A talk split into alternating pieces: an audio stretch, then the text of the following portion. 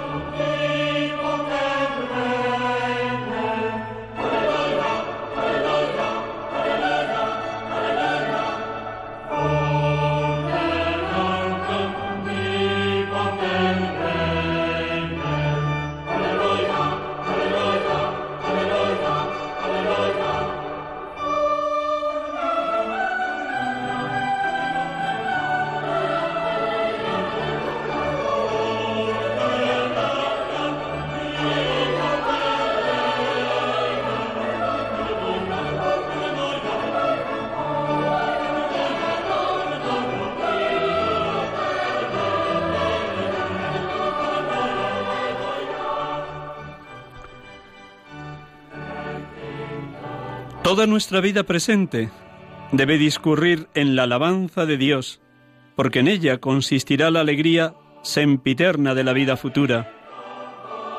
Y nadie puede hacerse idóneo de la vida futura si no se ejercita ahora en esta alabanza.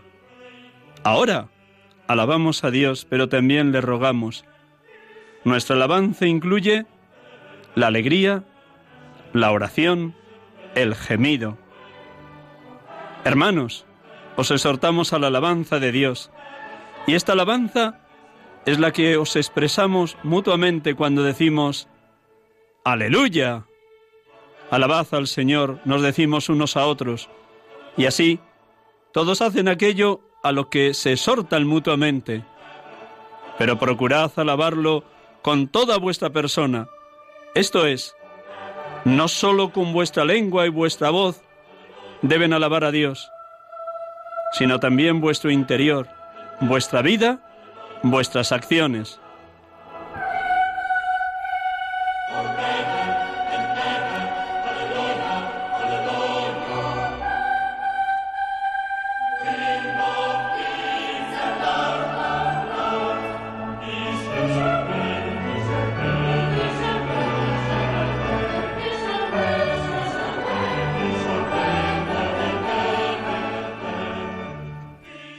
Son palabras de San Agustín en el comentario al Salmo 148. Toda la Iglesia en este tiempo de Pascua canta Aleluya. Cristo ha resucitado, ha vencido el pecado y la muerte, está en medio de su Iglesia, nos anima a vivir en esperanza, irradia la alegría propia de quien se sabe tomado y amado por el resucitado. Buenas tardes a todos, queridos hermanos y amigos. Están aquí con ustedes en Radio María. En este programa, sacerdotes de Dios, servidores de los hombres, en este sexto domingo del tiempo de Pascua, muy cercanos ya a la solemnidad de la ascensión del Señor que celebraremos el próximo domingo 2 de junio y a la celebración de la solemnidad de Pentecostés, final del ciclo pascual. Bienvenidos. bien hallados todos. También hoy ponemos ante la mirada de Dios a todos los votantes que están participando desde las nueve de la mañana en las distintas mesas electorales para elegir los diputados para el Parlamento Europeo, para las autonomías y los ayuntamientos. Que todos lo hagamos con verdadero respeto de unos a otros, buscando el bien común y deseosos de que los distintos partidos políticos y los políticos que salgan elegidos como diputados o alcaldes o concejales lo hagan siempre buscando el bien común, el olvido completo de sí mismos y la atención a los más necesitados. Con todos estos deseos comenzamos este programa. Sacerdotes de Dios, servidores de los hombres, en esta tarde de domingo desde los estudios centrales de Radio María aquí en Madrid, en Paseo Lanceros, en el barrio de Cuatro Vientos. Bienvenidos. Que todo nuestro ser y toda nuestra persona, como el cántico inicial, sea un cántico de júbilo. Aleluya, aleluya, aleluya. Cristo ha resucitado. Como cada domingo comenzamos también orando, que la palabra de Dios resuene vivísima. Cualquiera de las tres lecturas de hoy del libro de los Hechos de los Apóstoles, del libro del Apocalipsis o este capítulo 14 del Evangelio según San Juan, podrían servirnos para estar horas y horas orando, dejando que la palabra resuene, masticándola, mascándola, interiorizándola, haciéndola nuestra. Cuando encontraba palabras tuyas las devoraba, tus palabras eran para mí mi gozo y la alegría de mi corazón. Con esta música de fondo hacemos un instante de silencio. El silencio es requisito imprescindible para escuchar al amado, para escuchar su voz, su buena noticia, el Evangelio. Un instante en silencio para coger la palabra.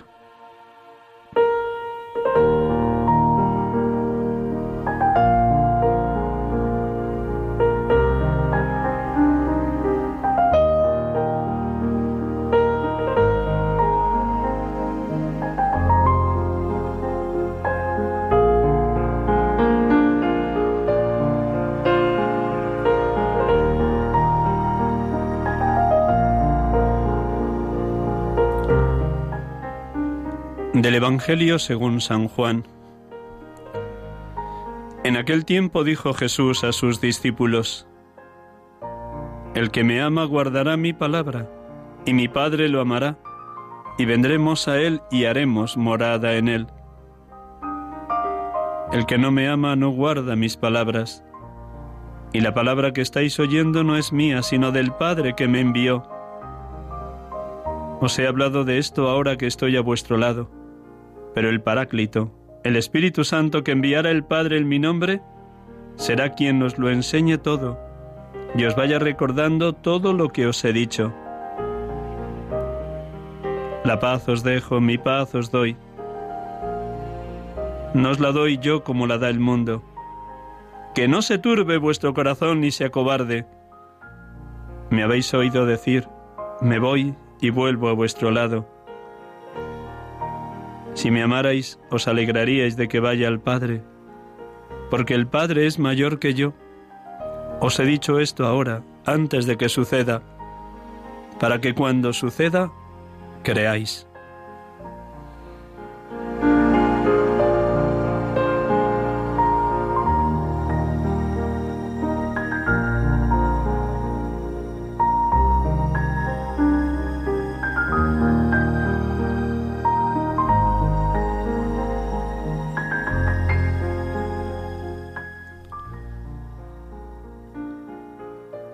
Bendito y alabado seas, Padre, porque en la resurrección de tu Hijo nos has abierto las puertas del paraíso, nos has renovado en la gracia bautismal, nos has hecho partícipes de tu vida divina, multiplicando en nosotros los frutos del misterio pascual, infundiendo en cada uno los dones y los frutos del Espíritu Santo, fortaleciéndonos en el combate diario contra el demonio, y contra nosotros mismos que tantas veces nos traicionamos y nos engañamos. Gracias, Padre.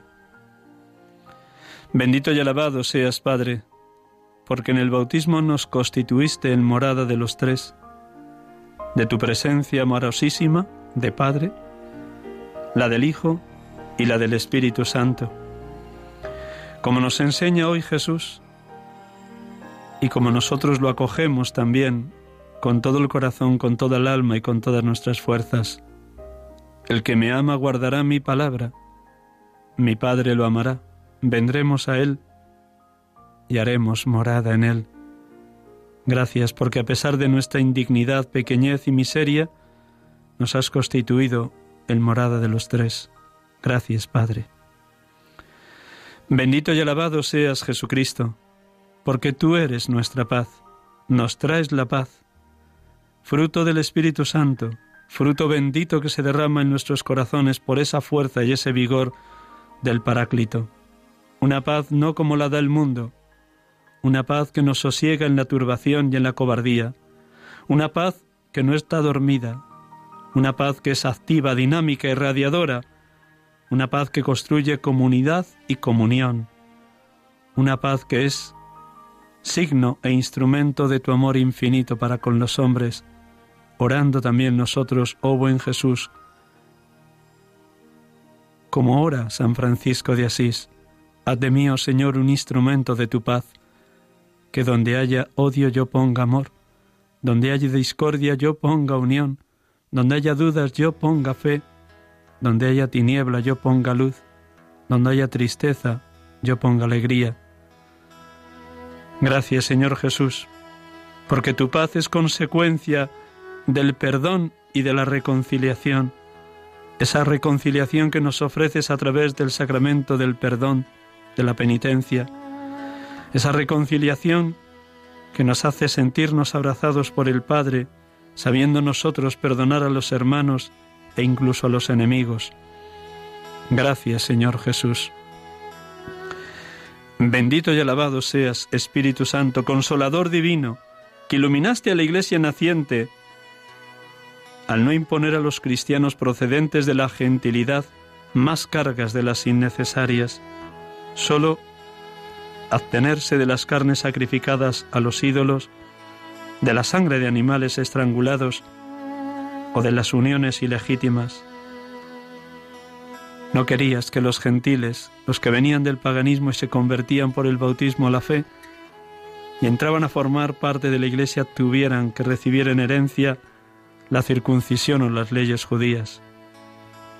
Bendito eres, Paráclito, porque sigues iluminando a los pastores de la Iglesia, el Papa Francisco, cada uno de los obispos, diseminados por todas las diócesis que constituyen la Iglesia Católica, y ayudas al Papa y a los obispos a discernir lo que es la voluntad de Dios en la hora presente ante tantos retos, problemas y situaciones que ha de afrontar la Iglesia, tanto en el seno de ella misma como a la hora de dar a luz la verdad evangélica, iluminando al mundo, a los políticos, economistas filósofos, pensadores de la hora presente. Una iglesia que ha de ser esa luz que Jesucristo señala para ella. Una luz que se irradia en las múltiples situaciones del mundo de hoy. Gracias Espíritu Santo, porque realizas en la comunidad cristiana lo mismo que hiciste en Pentecostés y mantienes al pueblo de Dios en un constante y permanente Pentecostés. Alabado y bendito seas, Padre, Hijo y Espíritu Santo, Trinidad Santísima, comunión perfectísima de las tres personas, que tomáis posesión de nosotros, los que peregrinamos por esta tierra, abiertos a vuestra verdad. Alabado y bendito seas, Dios amor, Dios Trinidad, perfectísima comunión de las tres personas alabado seas. Aleluya en este tiempo de Pascua.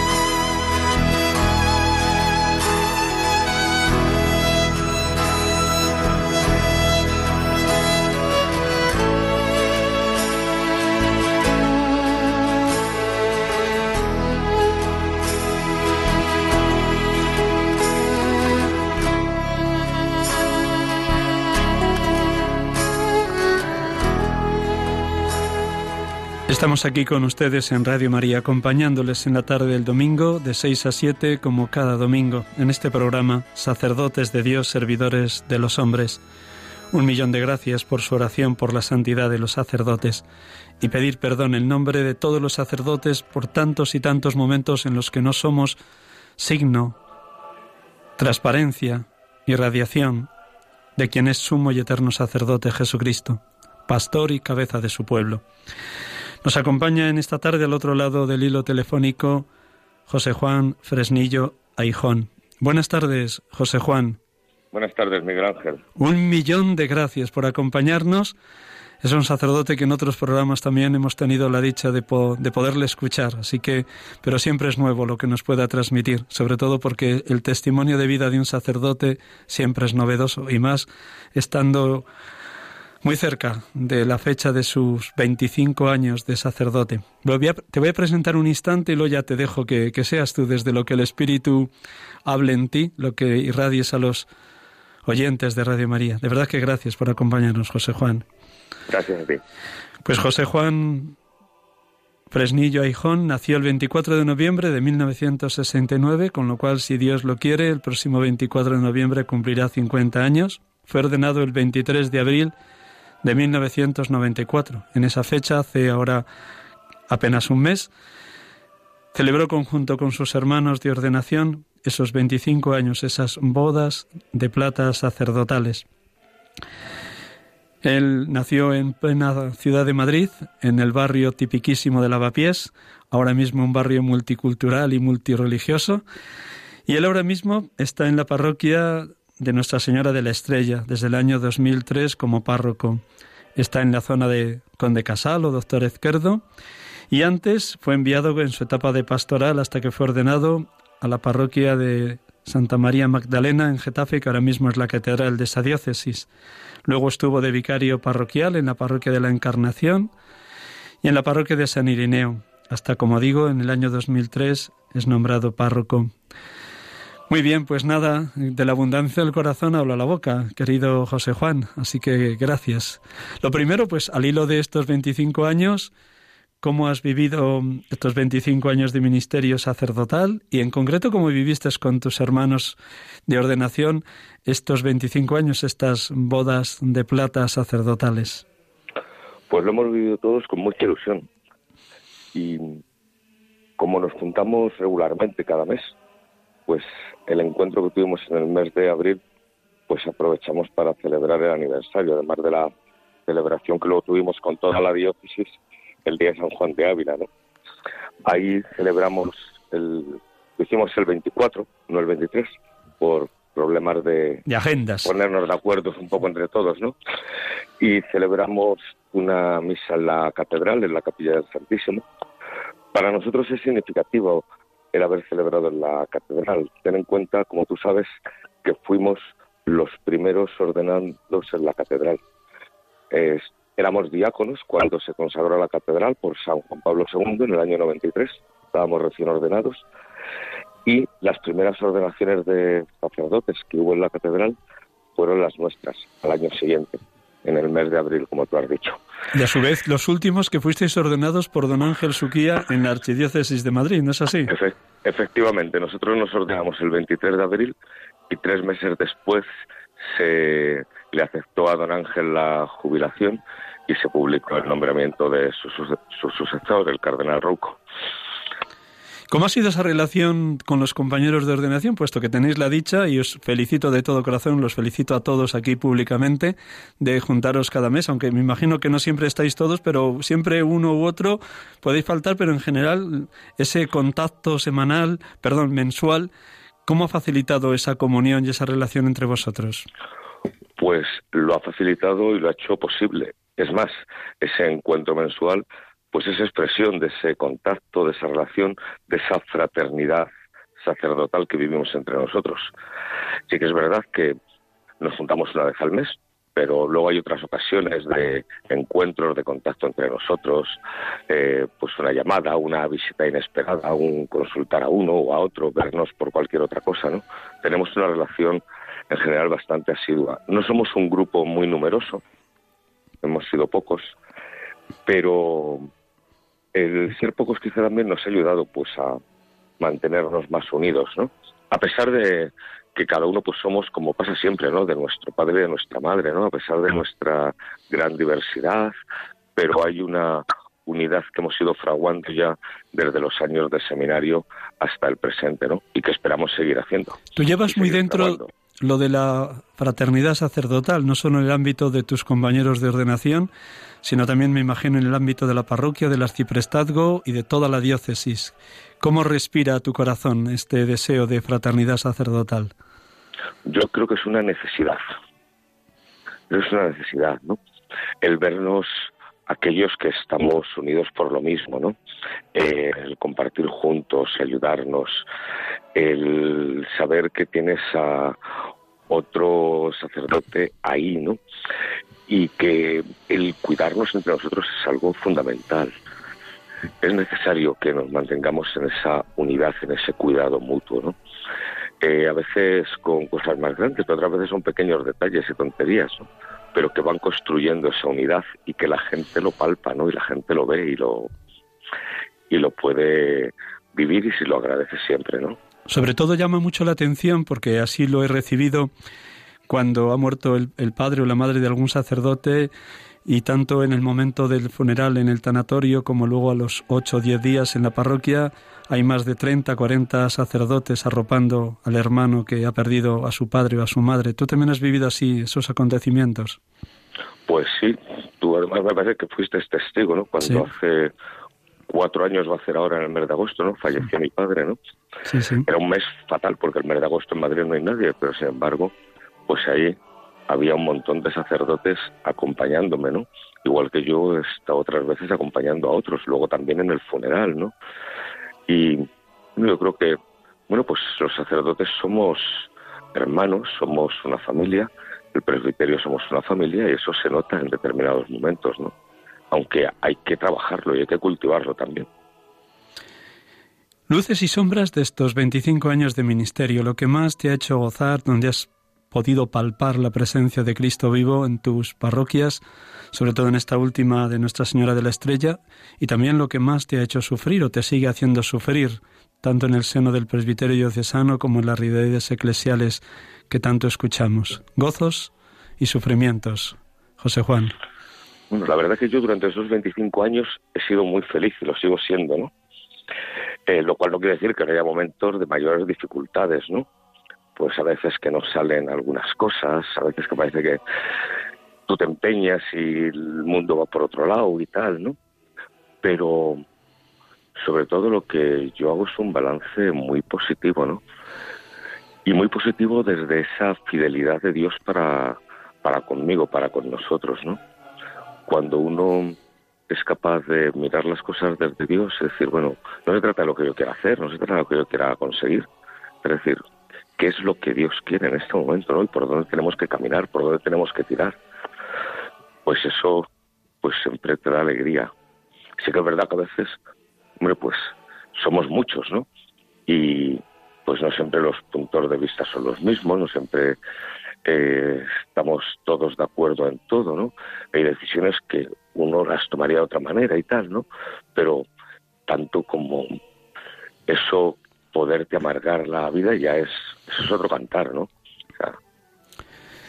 Además de tu vinculación a distintas parroquias y desde el año 2003 a Nuestra Señora de la Estrella, también has tenido una presencia casi permanente en distintos ámbitos educativos, bien como profesor de religión, bien como encargado de pastoral de algún colegio. Mm, ¿Cómo, ¿Qué te ha aportado en tu ministerio sacerdotal esa relación con colegios y con la tarea educativa que imparten los colegios en distintas realidades? A mí ha aportado muchísimo. Yo he sido muy feliz he disfrutado mucho en la tarea educativa. Yo creo que es algo que tenemos que hacer y que no podemos dejar escapar. ¿no? Em, la presencia de la Iglesia, no solamente del sacerdote, ¿no? sino de la Iglesia en el ámbito educativo, yo creo que es necesaria si estamos hablando de educar a la persona esa educación tiene que ser una educación integral, ¿no? Y ahí, pues, el testimonio de profesores que educan desde su fe, que ofrecen esa, ese testimonio de su vida, es fundamental para los chavales, ¿no? La cercanía. En cuenta que los colegios, los diferentes ámbitos educativos son un ámbito privilegiado eh, de, de, encuentro con, con los chavales que están en esos ámbitos. Pasan muchas horas en un colegio y es una oportunidad, ¿no? Para manifestarles pues esa vida que surge del encuentro con el Señor y ese dejarse educar también por el Señor como se dejaban educar los apóstoles y los discípulos. El ámbito del colegio tiene sus muchos rasgos de secularización que se impregnan en las familias, los padres, los propios alumnos, pero también en el ámbito de la parroquia. Me imagino que a tu parroquia acuden personas solicitando los sacramentos de la iniciación cristiana y cuánto cuesta que luego haya una prolongación en la vida cotidiana de la comunidad parroquial. ¿Cómo afrontas ese reto de la secularización y cómo intentas que haya una vinculación estrecha y profunda a la comunidad parroquial de los que vienen solicitando sacramentos? Hombre, la varita mágica yo no la tengo. Pero es que es el mundo en el que estamos, el mundo que, entre otras cosas, hemos construido también nosotros y hemos contribuido a que sea así no somos sujetos pasivos, sino también somos activos en este, en este mundo, ¿no? Y algo de responsabilidad yo creo que tenemos en esa secularización. Y es este mundo el que hoy día tenemos que llevar la buena noticia a Jesucristo. Y ahí pues se trata de sembrar. O sea, no podemos pensar en un mundo ideal, no, no, es el mundo que tenemos. Entonces, este mundo tenemos que evangelizar y tenemos que llevar la buena noticia del Evangelio habrá que sembrar. ¿Y qué sabemos? Esa semilla que sembramos, ¿qué fruto va a producir mañana, pasado, dentro de dos, tres años? Yo me he encontrado en esos 25 años gente que a lo mejor al principio decías, pues no. Y luego al cabo del tiempo, no, es que cuando yo vine aquí por no sé qué, y ahora te la encuentras otra vez y con un compromiso de fe fuerte, ¿no? gracias a Dios yo creo que nadie tenemos el monopolio de nadie, ¿no? Y entonces, y más en una ciudad como Madrid, con una movilidad tan amplia, con una facilidad para los desplazamientos, ¿no? Aquí lo de San Pablo, yo planté, Apolo regó, Cristo hizo crecer, ¿no? Y frente a la tentación de los resultados inmediatos, que hoy están muy bien y dan muchas satisfacciones, hay que, yo creo que hay que vivir esa esperanza, ¿no? Yo por lo menos la vivo esa esperanza de que tú siembras y Dios va haciendo crecer, ¿no? Y habrá otros que contribuyan también en esa siembra y en ese regar la semilla del Evangelio. Tus palabras transpiran que eres un hombre de esperanza, que hay que sembrar y sembrar aunque no siempre se obtengan los frutos de una manera inmediata. ¿Te ves así, impregnado de la esperanza cristiana de sembrar el Evangelio y de creer que la semilla del reino ya está plantada en la humanidad? Sí, y habrá que ver, pues, cuándo sale, ¿no? ¿Cuándo sale? ¿Cuándo germina? Y hay que dar tiempo. También nosotros necesitamos tiempo, o sea, tampoco nosotros hemos dado una respuesta inmediata. Fíjate qué diferente es. Yo recuerdo muchas veces cuando tú estabas de formador y yo estaba de seminarista. ¿Qué nos iba a decir hace 30 años que íbamos a estar hablando y así? Dios es grande. claro, pues eso mismo, o sea, igual que Dios con nosotros trabaja y tiene su paciencia, pues también trabaja con los demás. También trabaja con los demás. Y yo creo que a veces nos falta otro aspecto, ¿no? Eh, vamos, no que nos falte, pero que no lo manifestamos, ¿no? La importancia de rezar también nosotros, ¿no? O sea, manifestar ese rezar por aquellos a los que pues llevas el Evangelio, ¿no? por aquellos con los que te encuentras y ponerlos ante Dios, ¿no? O sea, yo creo que, pues, todos los sacerdotes lo hacemos, ¿no? Pero lo publicitamos poco, ¿no? Es decir, aparte de hacer, también rezamos por estos con los que pues, hoy me he encontrado, con los que han venido a celebrar la Eucaristía, con los niños que este año han hecho la primera comunión, sus familias, pues los presentamos también a la oración y Dios tiene su tiempo para todos. Me alegra muchísimo escucharte. Yo en este programa evoco mucho ese responsorio breve de Segundas Vísperas Pastores, que es un texto de Segunda Macabeos. Este es el que ama a sus hermanos, el que ora mucho por su pueblo. Y estoy convencido que, que lo haces y que muchos presbíteros intentamos esto, orar por el pueblo de Dios que se nos ha confiado. ¿Me vas a permitir un minutito?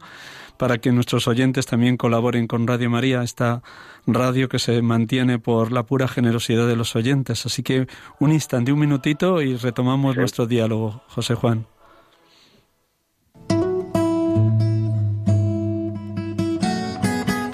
Id al mundo entero y anunciad el Evangelio a toda la creación, dijo Jesús a sus discípulos. También hoy el Señor quiere que seamos misioneros bajo el manto de la Virgen Reina de los Apóstoles. Radio María, que no tiene más fin que colaborar en esa misión evangelizadora, os pide en este mes de mayo un esfuerzo especial de oraciones, voluntarios y donativos. Así, la voz de Cristo podrá llegar a todos los rincones de España y de otras naciones del mundo a las que queremos llevar Radio María. Puedes informarte de cómo colaborar llamando al 91 822 8010 o entrando en nuestra página web radiomaria.es. Apóstoles y misioneros del mundo con Radio María.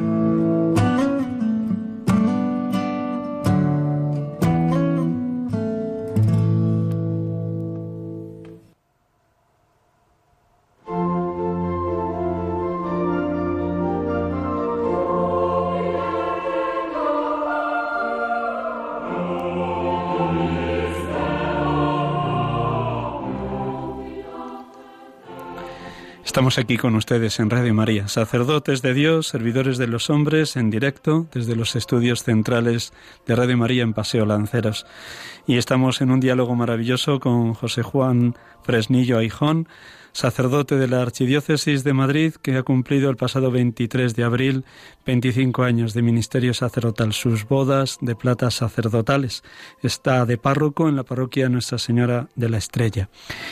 Y tocamos ahora un tema un tanto peliagudo, pero como eres un experto seguro que no sabes, no sabes iluminar las diaconisas. Mm, lo primero que te preguntaría es, ¿qué te movió a, a, estudiar este tema y a presentar una tesis doctoral sobre este tema, un tema complejo? ¿Hubo o no hubo diaconisas en la Iglesia? ¿Qué tipo de diaconado? ¿Existen distintos tipos de diaconisas? ¿Es un hecho histórico? ¿Es una historia de leyenda? Lo que nos puedas decir. Así, ya sabes que nuestros oyentes necesitan cosas claras, directas y que nos abren la mente. Me haces una pregunta que coge las bodas de plata enteras. Porque has estado muchos años dándole vueltas a esto. Pues mira, yo empecé con las diaconisas casi por casualidad. Empecé a estudiar las diaconisas cuando hice la tesina de licenciatura. Iba a haberla hecho sobre otro tema y a raíz de un seminario que hice con el que era el que iba a dirigir tesina de licenciatura, el padre Alejandro Martínez Sierra, que ya falleció, pues me dijo, el seminario de estudio era sobre el sacerdocio femenino. Y yo me apunté, no porque me interesara el tema, sino porque le daba a él, que era el director de la tesina, ¿no? Y dice, ¿por qué no cambiamos el tema de la tesina? Desarrollamos lo que has presentado en el seminario. Y así empecé yo a interesarme por las diaconisas. En ese momento me ocupé de las diaconisas en la iglesia antigua, una tesina que ahora estoy relaborando. Empecé a relaborarla una vez que terminé la tesis doctoral. Y después, al iniciar la tesis doctoral, también iba a haber cogido otro tema. Pero por diferentes circunstancias que no vienen al caso y que ya alguna vez hemos comentado tú y yo, sí, pues al final cambié el tema de la investigación y el que iba a dirigir la tesis me dice, oye, el tema de tu tesina es muy interesante. Y le dije, venga, pues lo hacemos, pero nos vamos a la Edad Media, que me quede con las ganas. Porque en ese momento, y así fue la cosa. O sea que, entonces llevo pues desde el 94-95 que empecé los estudios de licenciatura hasta el 2016 que defendí la tesis doctoral. La defendí, son, no sé casualidad su providencia, el 12 de enero del 16, cuatro meses antes de que el Papa Francisco anunciara lo de la comisión de estudio. Y luego pues he seguido con ello, claro, no me ha, no he podido dejarlas. ¿Hubo diaconisas? Pues hubo un grupo de, de mujeres en la iglesia antigua que se llamaban diaconisas, efectivamente. El término tú sabes que es una palabra griega que significa servidor, igual que diácono, ¿no? Pero en femenino.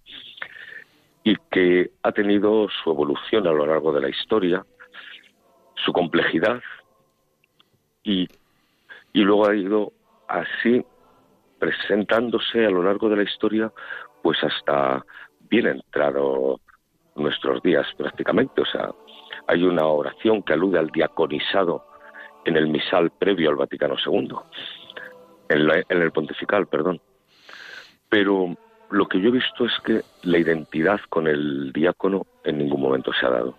Lo explicó bien el Santo Padre eh, dentro de la brevedad, tanto a la vuelta de Macedonia, en el avión, en la rueda de prensa, como luego después en el encuentro que tuvo con las superioras generales el pasado día 10.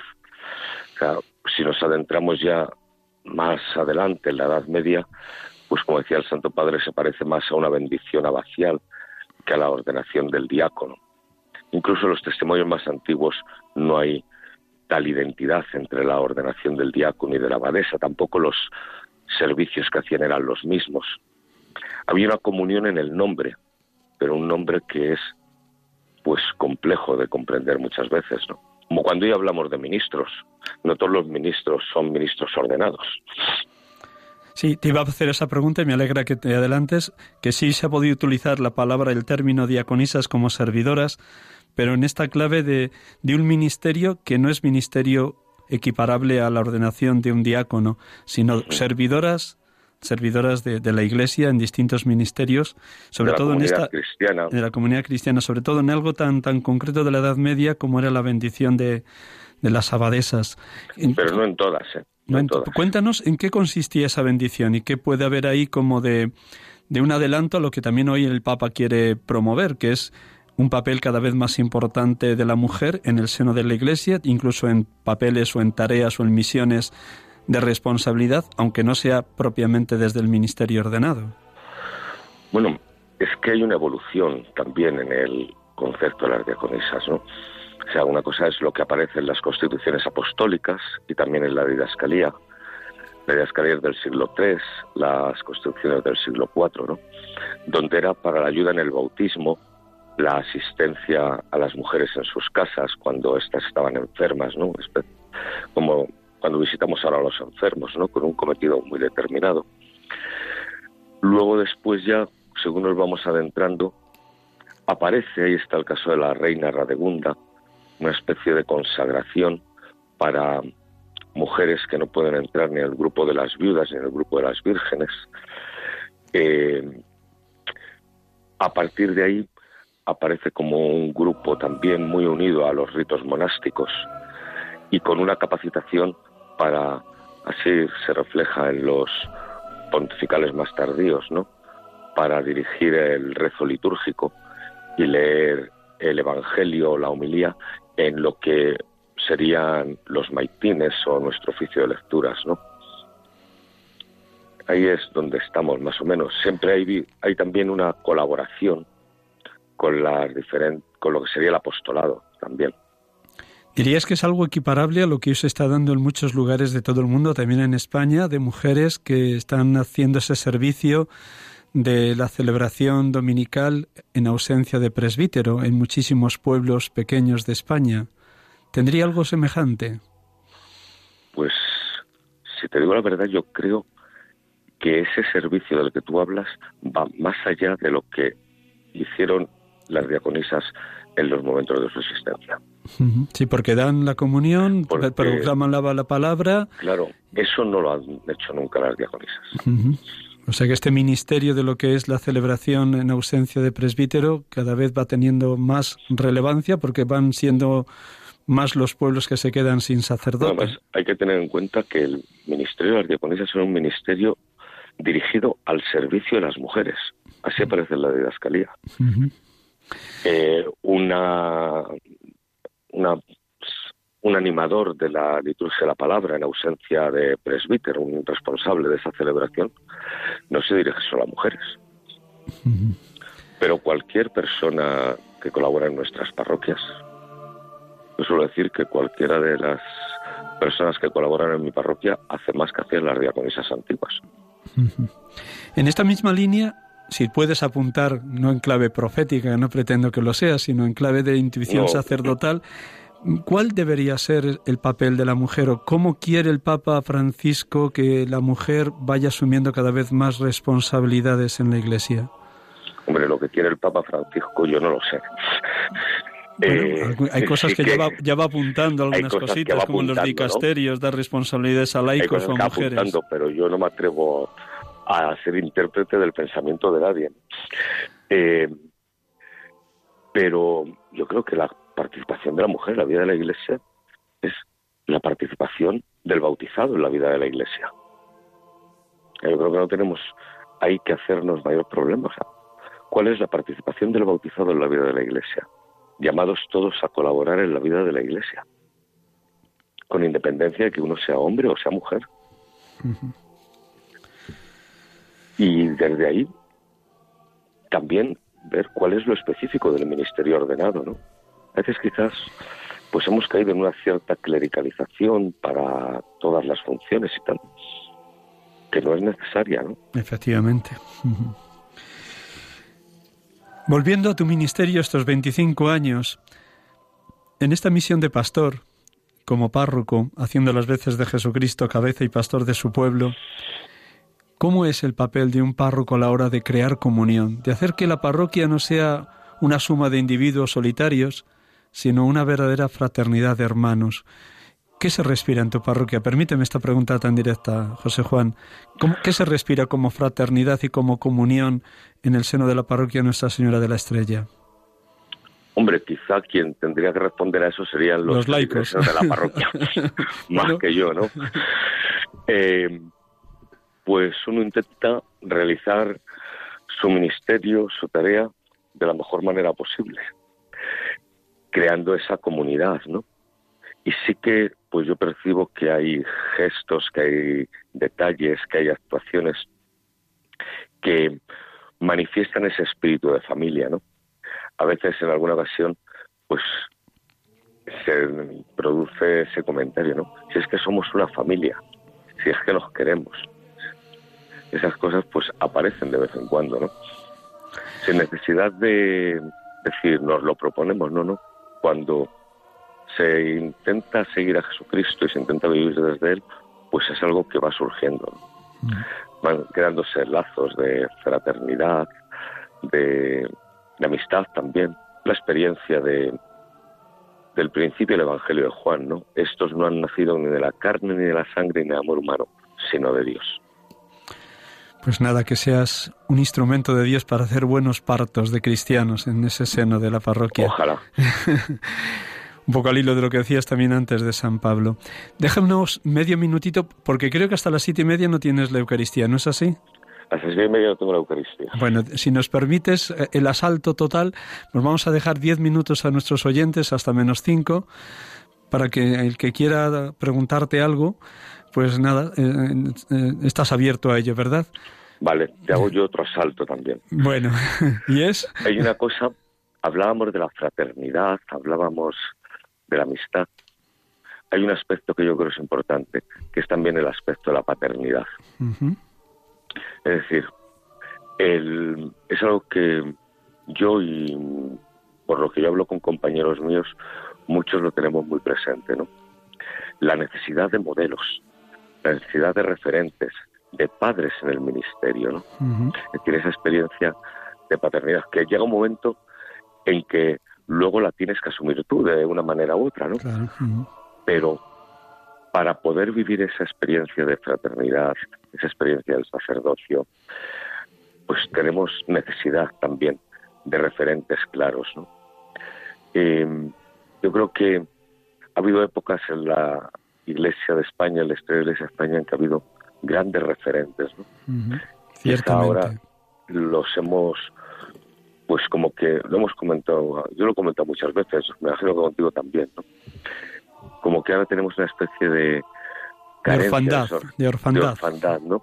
Y que necesitamos crear esos referentes. Yo tengo un, aprovecha y te lo digo, tengo una ilusión que es la posibilidad de, bueno, una ilusión doble. Una, pues que surjan esos modelos sacerdotales vivos, ¿no?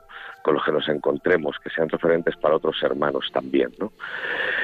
Y la otra ilusión que tengo es presentar un elenco de figuras sacerdotales, al menos de nuestra diócesis, ¿no? Empezar por lo pequeño y si se animara alguien más, pues mira, pues qué bien, ¿no? Me apunto a trabajarlo contigo. Ahí tenemos a don José María García Leiguera, por decir... Entre otros. Entre otros, por supuesto, ¿no? Bueno, medio minuto para decir a nuestros oyentes el teléfono de Radio María, que todo lo tienen apuntado, pero a modo de recordatorio.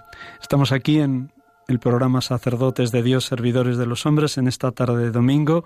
Los que quieran llamar en estos diez minutos, 910 05 94 19. Repito, 91 005 94 19.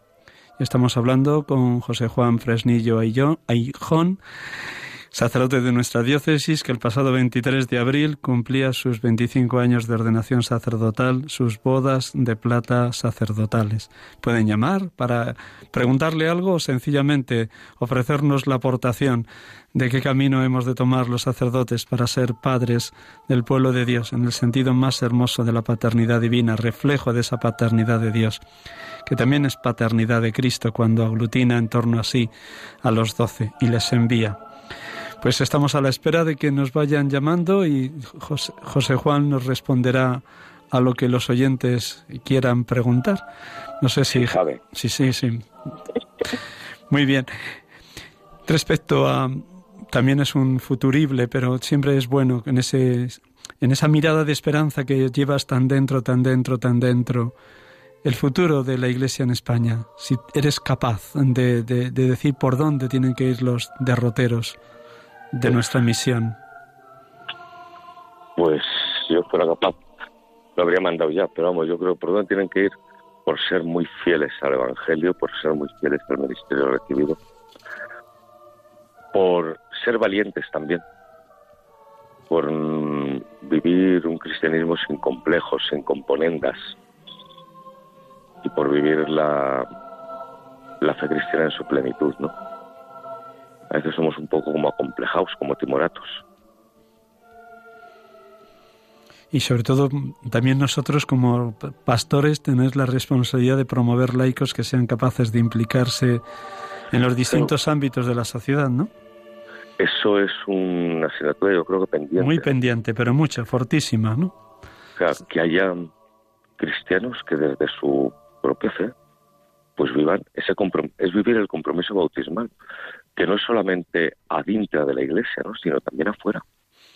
Mm. Ese compromiso bautismal a veces, pues como que hacia afuera no siempre se ve, ¿no? Y pasa por una fuerte experiencia de fe que tenemos que acompañar. También tenemos que estar dispuestos a acompañar esa experiencia de fe, ese recorrido de fe, nosotros como sacerdotes. Tenemos una primera llamada. Muchísimas gracias a nuestro oyente Rodrigo desde Galicia. Buenas tardes, Rodrigo. Hola, ¿qué hay? Buenas tardes. Bienvenido al programa. Cuéntanos, ¿qué nos quieres aportar o preguntar? Bueno, pues yo voy a aportar que ahora vivo en Galicia, pero que soy del barrio de La Estrella. Muy bien, Rodrigo. Pues vecino mío. Muy bien. Sí, me fui hace varios años de allí. Y yo hice la primera comunión en el colegio de Los Olmos, que está por allí cerca. Sí. Y luego, después de hacer la comunión, pues intentaba que me llevaran a la parroquia allí a mis padres. Pero bueno, no iba mucho. y que con el tiempo, esa semilla que él hablaba, ¿no? Sí. Pues que me llevó en, el paso de los años, en los peores momentos, a ir a un monasterio y, y a retomar mi vida cristiana. Y ahora, pues bueno, no me he hecho monje, pero, pero soy de un grupo de oblatos eh, pertenezco a los oblatos de un monasterio aquí y me vine a vivir a Galicia y, y bueno, y esa es un poco mi experiencia. y ahora escucho Radio María y estoy encantado de, de mi vida como cristiano. Pues no pierdas esa relación con ese monasterio, querido Rodrigo, porque seguro que los monjes te van a transmitir una experiencia muy viva de amor a Dios, de amor a la liturgia de las horas, de estar en eterna alabanza, como yo decía al inicio con el texto de San Agustín de ayer, de la liturgia de las horas de ayer. Tenemos una segunda llamada, Juan de Madrid. Buenas tardes, Juan. Buenas tardes, padre. Bueno, ¿qué nos quieres preguntar o aportar? Los programas que, que oigo aquí en Radio María y sobre todo cuando vienen ustedes, o sea, que vienen sacerdotes, ¿no? Me gusta mucho toda la vida de ellos cuando cuentan. Me gusta todo. Pero mire, tengo un pequeño problema. Me gusta mucho ir a misa. ¿Sí? Y, me, oye? Te oigo, te oigo, Juan, te oigo ah, perfectamente. Mire, me gusta mucho ir a misa y voy, bueno, pues muchos días voy a misa. Pero yo no sé por qué eh, eh, se reza tan deprisa, mire, todos, casi todos los padres, quitando algunos que, porque el Padre Nuestro, por ejemplo, ya sabemos que nos sabemos todos, yo desde niño también, ya soy mayor, pero es que se reza muy deprisa y hay que, y hay que, hay que, hay que masticarlo un poco más. Total. Y es que voy a misa a muchos sitios, me gusta ir a parroquia, cambio, por la tarde me voy y, y me meto en otra parroquia y la mayoría, el Padre Nuestro como el, el, credo y todo esto, lo hagan todo muy deprisa, como que ya solo sabe de rutina. Y yo digo, pero bueno, si es que me agobio yo a, tener que ir al tiempo de la mayoría de ellos. Digo, ¿pero por qué? Me da corte de decirle, pero padre, ¿por qué no? Cuando después de todo, digo, padre, ¿por qué no va usted más despacio en los restos, sobre todo los, igual que cuando habla de la, ¿cómo se llama? De, ahora no me sale la palabra. De la homilía. igual, eh, la liturgia, pues que está todo bien, está todo muy bien, pero a la hora del rezo simplemente, o sea, el credo y el Padre Nuestro, es que, bueno, es, la mayoría de, del sacerdote esto lo dice muy deprisa. Y también oigo, eh, aquí en Radio María me pasa lo mismo cuando oigo el, ¿cómo se llama? El, rosario. Por la tarde a las siete. Empiezan a que no me da tiempo seguirlos a ellos, digo, tanto el Ave María como el, Padre Nuestro, digo, pero Dios mío, digo, ¿por qué se reza tan deprisa? El rezo debe ser más despacio de pensar lo que estamos diciendo. Muy bien, Juan. Totalmente de acuerdo, pero a veces eso. Hay costumbres que hemos adquirido un tanto, un tanto pasivas, sí. ¿Querías decir algo, eh, José Juan? No, que a veces pues, nos puede pasar eso también. Sí. Pero sí, yo soy partidario de rezar despacio y sintiendo y mascando cada palabra. Gracias, Juan, desde Madrid. Vamos a dar paso a una tercera llamada. Ana, desde Vizcaya. Sí. Hola, buenas tardes, padre. Buenas tardes, Ana. Eh, por la, la revista Misión fui conocedora que en Roma existe el Seminario Internacional eh, María Mater Ecclesia entonces proponen en esa revista, invitan a padrinar eh, chicos porque hay muchos de distintas nacionalidades muy pobres.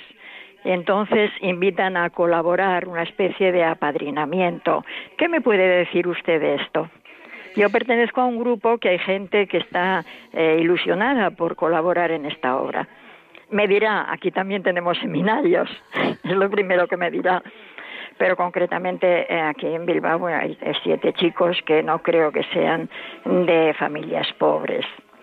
Pues todo lo que sea aportar riqueza a países de misión está bienvenido, así que yo te animo a que también animes a otras personas en este seminario internacional. Eso sí, infórmate bien. Yo ahora mismo no tengo los datos exactos de quién es este seminario, pero todo lo que sea favorecer las vocaciones nativas, la Iglesia lo apoya, como ha sucedido recientemente. El cuarto domingo de Pascua es Domingo del Buen Pastor, que este año ha unido tanto las vocaciones en los países, diríamos, de primer mundo con las vocaciones nativas en países de tercer mundo. Así que adelante, yo te diría que adelante. Sí. José Juan, eh, una última pregunta y concluimos, porque estamos ya al límite y aquí nos dan ya señales de que ir acabando. De que hay que cortar. Bueno, ¿qué, nos, qué, quería, ¿qué quisieras decir si hay algún seminarista que nos estuviera escuchando? ¿qué, ¿Cuál sería tu, tu testimonio, tu, tu buena noticia en este momento como síntesis de estos 25 años de estas bodas de plata sacerdotales? Pues como síntesis que ser cura merece la pena, que se deje formar, que se deje acompañar, te lo harán ya, pero vamos, nunca está de más recordarlo, que viva ya desde ahora, desde el seminario, esa fraternidad con los otros seminaristas que serán sus compañeros sacerdotes en el futuro. Y saber, yo creo que es algo muy importante, yo he tenido siempre en cuenta, la iglesia, la parroquia no empieza conmigo. Somos sucesores de otros, somos eslabones de una cadena. Lo que yo puedo hacer es porque ha habido otros que han estado sembrando antes también. Y entonces, el tener en cuenta eso creo que es muy importante también en toda acción pastoral, ¿no? El saber que somos continuadores de una obra que han ido continuando otros, realizando otros y que viene desde Jesucristo. José Juan, un millón de gracias por prestarnos estos minutos de la tarde del domingo. Que Dios te siga bendiciendo. Pido a todos los oyentes que oren por él y por sus compañeros y por tantos sacerdotes que este año 2019 están cumpliendo sus bodas de plata o sus bodas de oro sacerdotales y que o bien el día de San Juan de Ávila, 10 de mayo, como sucedió aquí en Madrid, o bien en la solemnidad del Sagrado Corazón de Jesús en casi todas las diócesis de España en una u otra fecha, se celebra junto con todo el presbiterio y el obispo de esa diócesis este, esta conmemoración tan, tan significativa. José Juan, gracias. Dios te bendiga. Gracias a ti, Miguel Ángel. Feliz tarde de domingo. Lo mismo, un abrazo.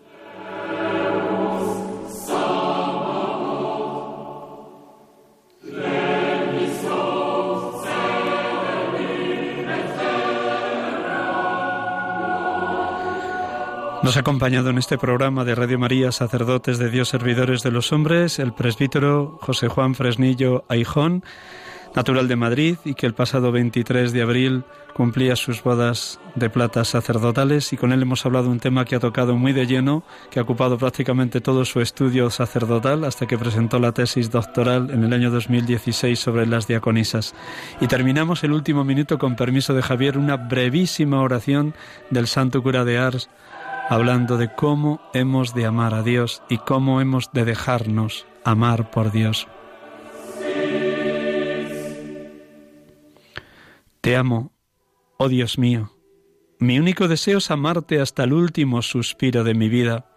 Te amo, oh infinitamente amoroso Dios, y prefiero morir amándote que vivir un, un instante sin ti. Te amo, oh mi Dios, y tan solo deseo ir al cielo para tener la felicidad de amarte perfectamente. Te amo, oh mi Dios, y mi solo deseo es ir al infierno porque ahí nunca tendría la dulce consolación de tu amor. Oh mi Dios, si mi lengua no puede decir cada instante que te amo, por lo menos quiero que mi corazón lo repita cada vez que respiro. Ay, dame la gracia de sufrir mientras te amo, de amarte mientras que sufro, y el día en que me muera, no solo amarte, pero sentir que te amo. Te suplico que mientras más cerca esté de mi hora final, aumentes y perfecciones mi amor por ti. Amén. Santo cura de Ars, San Juan María Vierney.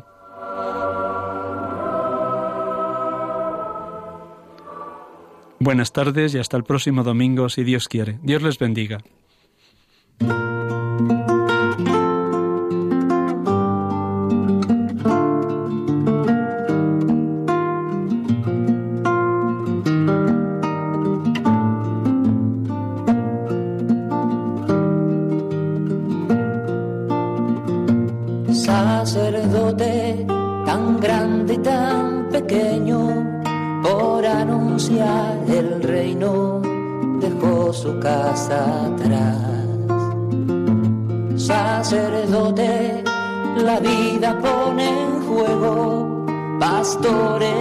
Para el pueblo, un guía a la verdad. Acaban de escuchar el programa Sacerdotes de Dios, Servidores de los Hombres, dirigido por el Padre Miguel Ángel Arribas. Pues quiere siempre ahora ya. Pastor con el buen pastor al pie de la cruz, con el que está en cruz, lámpara de luz en la oscuridad en sus manos da el pan de vida. Pastor con el buen pastor al pie de la cruz, con el que está en cruz, lámpara de luz en la oscuridad, en sus manos